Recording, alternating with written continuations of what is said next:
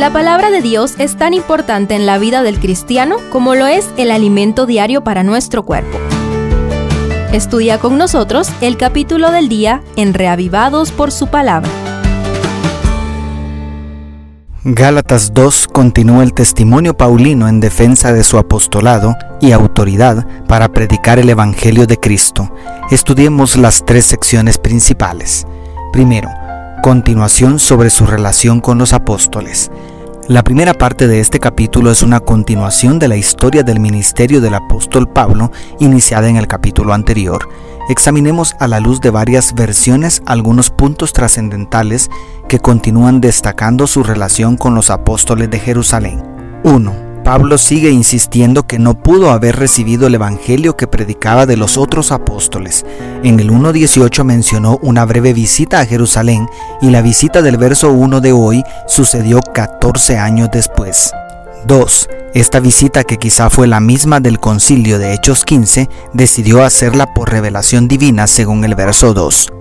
3. Ni aun Tito fue obligado a circuncidarse a pesar de la influencia de los falsos hermanos infiltrados en la reunión según los versos 3 y 4. 4.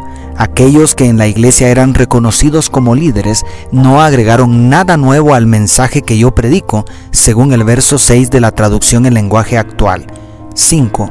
Al contrario, reconocieron que a mí se me había encomendado predicar el Evangelio a los gentiles, de la misma manera que se le había encomendado a Pedro predicarlo a los judíos, según el verso 7 de la nueva versión internacional.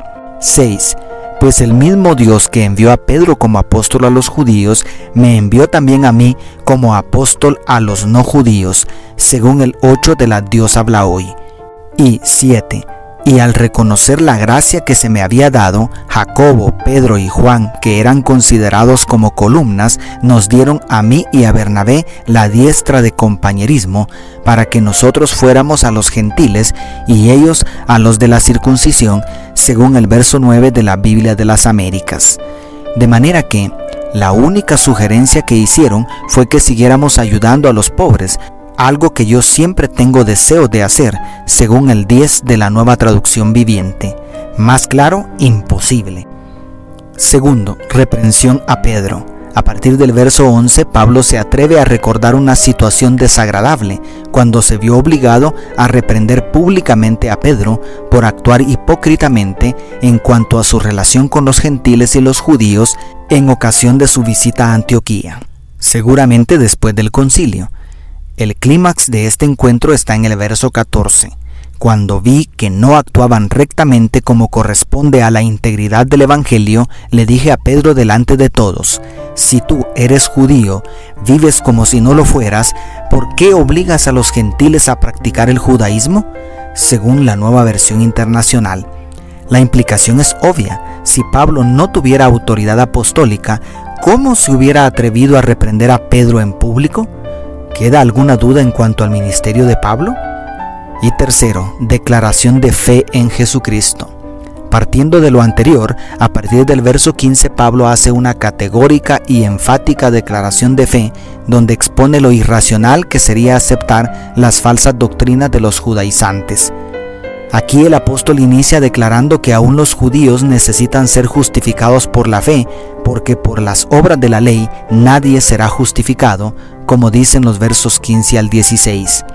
Luego, atrevidamente dice que si la justicia de Cristo no fuera suficiente, entonces los cristianos todavía eran pecadores, lo cual es refutado diciendo, ¿es por eso Cristo ministro de pecado? De ninguna manera, según el verso 17.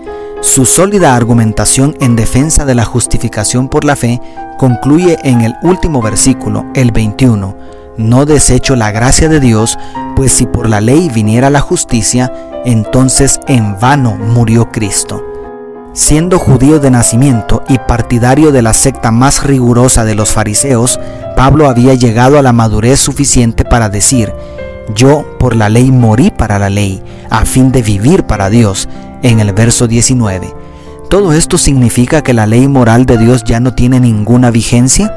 ¿Significa que los cristianos pueden vivir la vida pecaminosa de los paganos porque la gracia se los permite?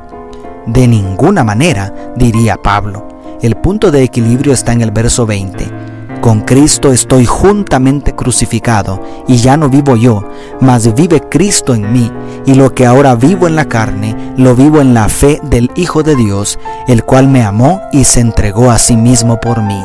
La gracia de Dios nos libera de la esclavitud de una religiosidad legalista, de una obediencia mecánica por temor a un castigo, pero nos capacita para una nueva vida en Cristo. ¿Quieres estrenar una nueva vida en Jesús? Dios te bendiga, tu pastor y amigo Selvin Sosa.